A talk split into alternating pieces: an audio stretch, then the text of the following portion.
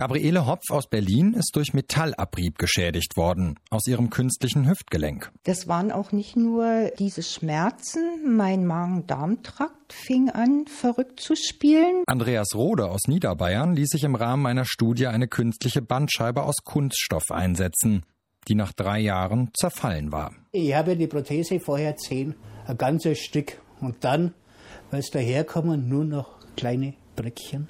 Kai Preußer aus Herdorf im Westerwald infizierte sich bei einer OP, bei der ihm ein defekter Schmerzstimulator herausgenommen wurde. Der Rücken verdickte sich und dann war halt die OP-Naht von den Elektroden aufgeplatzt und da war dann Eiter rausgekommen. Drei Patienten, die wegen implantierter Medizinprodukte gelitten haben.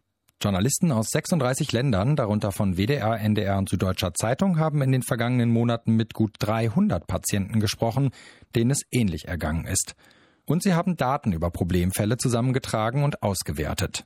Die Verdachtsmeldungen zu schwerwiegenden Vorkommnissen haben sich in den vergangenen zehn Jahren in Deutschland verdreifacht auf gut 14.000. Die Zahl der Fälle, in denen davon nachweislich das Problem durch ein Medizinprodukt ausgelöst wurde, war 2017 so hoch wie nie zuvor. Zusätzlich ist von einer hohen Dunkelziffer auszugehen. Die Recherchen deuten darauf hin, dass jedes Jahr weltweit Hunderttausende Patienten durch ein Medizinprodukt geschädigt werden. In Zehntausenden Fällen gibt es wohl auch Tote.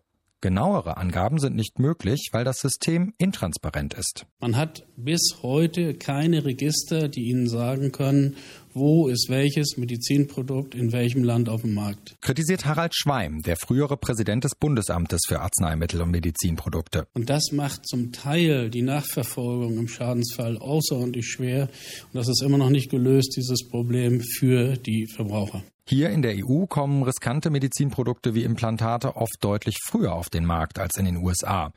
Sie müssen hier, anders als Medikamente, nicht von einer Behörde zugelassen werden. Es reicht, wenn eine privatrechtliche Prüfstelle, wie etwa der TÜV oder DEKRA, sie für den Markt freigibt. Dort werden allerdings vor allem technische Daten und Produktionsprozesse geprüft, nicht das Produkt selbst. Aussagekräftige Studien müssen die Hersteller in der Regel nicht vorlegen. Jürgen Windeler vom Institut für Qualität und Wirtschaftlichkeit im Gesundheitswesen kritisiert, dass das das Risiko für Patienten erhöht. Ja, sie werden einem Risiko ausgesetzt, weil es die Erkenntnisse, die man eigentlich bräuchte, zum Zeitpunkt der Einführung dieser Maßnahmen nicht gibt. In der Tat. Die Herstellerverbände loben das System mit den privaten Prüfstellen. Es fördere Innovation und sorge dafür, dass neue Produkte Patienten schneller zur Verfügung stünden. Im vergangenen Jahr wurden neue Regeln für Medizinprodukte in der EU beschlossen.